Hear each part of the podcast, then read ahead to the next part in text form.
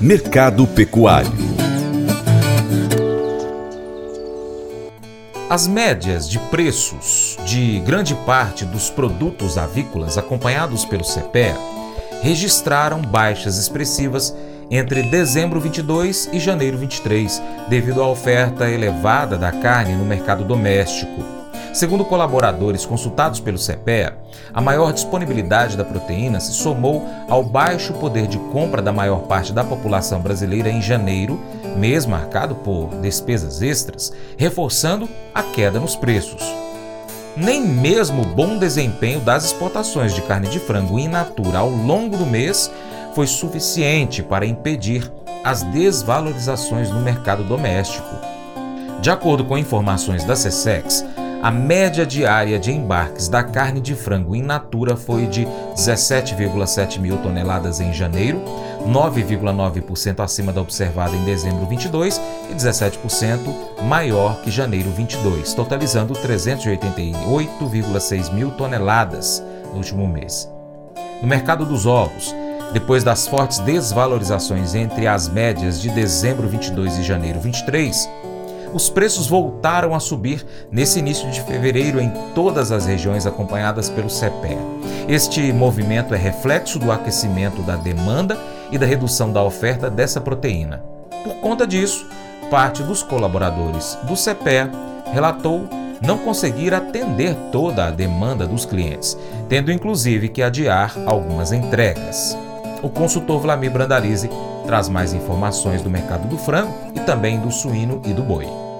Com relação ao mercado das carnes, temos o boi aí tentando se firmar perto dos 290, arroba, mas ainda girando pouco no varejo, né? Mercado varejo girando pouco produto. E o pessoal esperando aí que as exportações ganhem ritmo, como foi em janeiro, né? Exportação de janeiro do boi foram 160,2 mil toneladas, frente a janeiro de 2022, que tinha sido 138,1. E espera-se que fevereiro venha com mais um recorde histórico aí para o mês. Então é isso que o setor da pecuária espera o boi aí agora em fevereiro aí com tentativa de leve pressão positiva nas cotações. O mercado do frango também está esperando bons números dos embarques agora em fevereiro. Embarque para a China voltando a andar, chineses comprando, o mercado eh, Oriente Médio, o setor do frango nosso exporta para quase 200 países, então espaço no mercado internacional é gigantesco e as expectativas são que fevereiro mesmo sendo um ano mais, o mês mais curto, as exportações possam chegar a 350 mil toneladas. O mês passado, janeiro janeiro nós tivemos aí 388,6 mil toneladas e janeiro do ano passado foram 317,4 mil toneladas. Esperando aí que fevereiro venha com um bom número no setor do frango também. setor do frango no varejo brasileiro segue com grandes promoções aí, do frango inteiro na faixa de 7 reais, coxa e sobrecoxa na faixa de 8 a 9 reais, peito na faixa de 10 a 12 reais. É grandes promoções para atrair o consumidor aí nesse começo de fevereiro. E suíno, suíno também esperando exportação, porque o mercado interno não consegue decolar, não tem fôlego para grandes demandas, mas a demanda de carne suína tem evoluído aí e compensado um pouco a queda da demanda da carne bovina. Com isso, há um espaço aí para cre continuar crescendo. Grande parte das redes de varejo tem grandes promoções de pernil de suíno,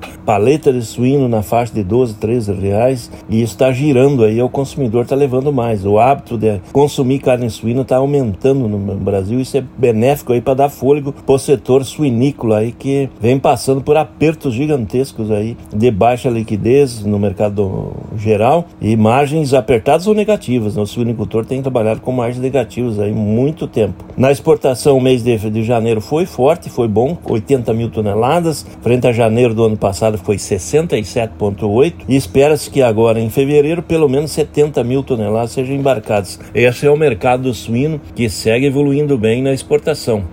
嘿嘿嘿嘿 Mas eu vou dizer uma coisa pra você, viu? É, se quiser colocar propaganda sua aqui nesse programa, ó, eu vou dizer um negócio, você vai ter um resultado bom demais, senhor. É isso mesmo, é facinho, facinho, senhor. Você pode entrar em contato com os meninos ligando no telefone deles, é o 38 é o 991810123, bem fácil. É muito bom porque aí a sua empresa vai sair dentro de um programa que é ligado aí ao homem para mulher do campo. É nós que vai estar tá assistindo e também vai ver sua propaganda. É bom ou não é, só? e agora aquele convite. Seja parceiro do Paracato Rural. Você pode seguir as nossas redes sociais. No seu aplicativo favorito, pesquise por Paracatu Rural.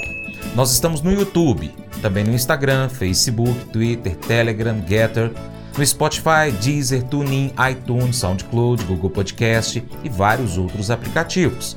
Também tem o nosso site, paracaturural.com. Coloque ele no seu navegador favorito como sua página inicial. Também você pode curtir, comentar, salvar, compartilhar as publicações, marcar o Paracatu Rural, marcar os seus amigos, comentar os vídeos, os posts e os áudios. E por fim, você pode ser um apoiador financeiro com qualquer valor via Pix. E se você é empresário, é investidor, traga a sua empresa, a sua marca para o Paracatu Rural. Anuncie no site, no programa, nas redes sociais. Nós precisamos de você para a gente continuar trazendo aqui as, as informações e as notícias do agronegócio. Um grande abraço a todos que nos acompanham nessas mídias online e também para quem nos acompanha pela TV Milagro e pela rádio Boa Vista FM. Seu Paracatu Rural vai ficando por aqui. Muito obrigado pela sua atenção. Você planta e cuida, Deus dará o crescimento. Até o próximo encontro, hein? Deus te abençoe. Tchau, tchau.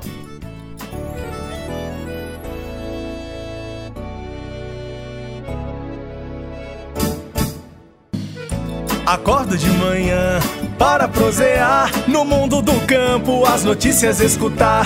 Vem com a gente em toda a região com seu programa Paracatu Rural. Tem notícias, informação e o mais importante, sua participação. Programa Paracatu Rural. Programa Paracatu Rural.